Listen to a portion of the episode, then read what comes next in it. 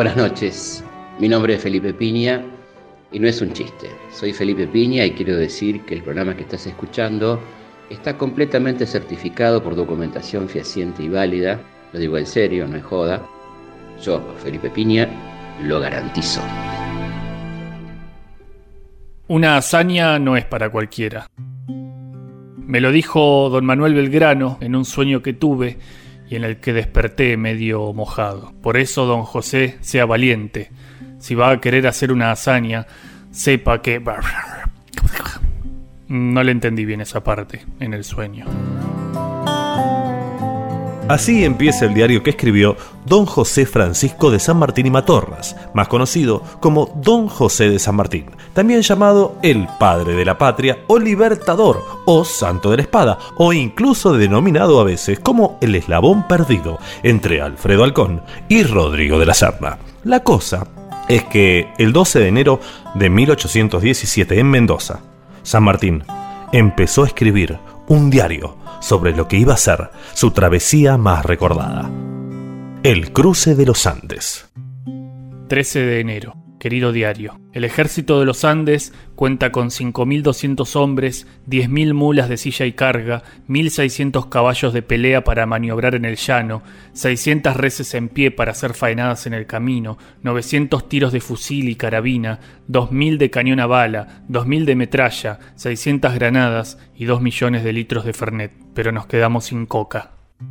15 de enero. Queridísimo diario. Mi salud Tal como cuenta don Felipe Piña en Los mitos de la historia argentina número 36, es bastante precaria. Padezco y, cito, Problemas pulmonares, producto de una herida producida en una batalla en España en 1801, reuma y úlcera estomacal. A pesar de sus, o sea, de mis achaques, estoy siempre dispuesto para la lucha y así se lo hice saber a mis compañeros. Cito nuevamente, o sea, ahora me cito a mí, no a Piña. Estoy bien convencido del honor y patriotismo que adorna a todo oficial del ejército de los Andes, y como compañero me tomo la libertad de recordarles que de la íntima unión de nuestros sentimientos pende la libertad de la América del Sur. Me duermo encima de lo aburrido que es esto que les estoy diciendo. El diario de San Martín sobre el cruce de los Andes se conserva en el Museo Histórico de Papeles al Pedo Don Juan Carlos Maqueda. A pesar de que en su momento fue cuestionada su autenticidad, la directora del museo, doña Matilda Blanco, reafirma que el diario allí conservado es el verdadero. El diario aquí conservado es el verdadero. En todo caso, lo que pone en duda la veracidad del contenido del diario es el hecho de que el general San Martín cuenta allí detalles más bien superfluos, podría decirse laterales, de su gran gesta. 20 de enero, queridísimo y amado diario. A los problemas de salud que ya traía de antes se suma un dolor intenso en el huevo izquierdo. La directora del Museo Histórico de Papeles al Pedo, don Juan Carlos Maqueda, doña Matilde Blanco, considera que, si bien el diario es verdadero, hay pasajes que pudieron haber sido profanados por jóvenes desviados y seguramente drogadictos. Si bien el diario es verdadero, hay pasajes que pudieron haber sido profanados por jóvenes desviados y drogadictos. 27 de enero, querido y amado diario, oh placentero diario, oh diario, te pasaría la lengua por cada página. En fin, para matar el tiempo juego al ajedrez. Es muy difícil ganarme. También toco muy bien la guitarra y en ciertas ocasiones, cuando los avatares de la guerra lo permiten, doy improvisados conciertos para mis compañeros del ejército de los Andes. El vínculo cada vez más cariñoso entre don José de San Martín y su propio diario puede notarse en el modo en que le denomina en cada entrada y fue durante años motivo de sospechas malintencionadas sobre cierta práctica incestuoso diariofílica por parte del Libertador. La directora del Museo Histórico de Papeles al Pedo, don Juan Carlos Maqueda, doña Matilde Blanco, afirma, sin embargo, que San Martín no tuvo ninguna relación física con su diario. San Martín no tuvo ninguna relación fit. Bueno, lo que dijo el otro señor. Igual sí, un poco se tocaron mutuamente mientras hacían el cruce, y algunos soldados reportan haber escuchado a don José decir, oh sí, oh sí, sí, sí.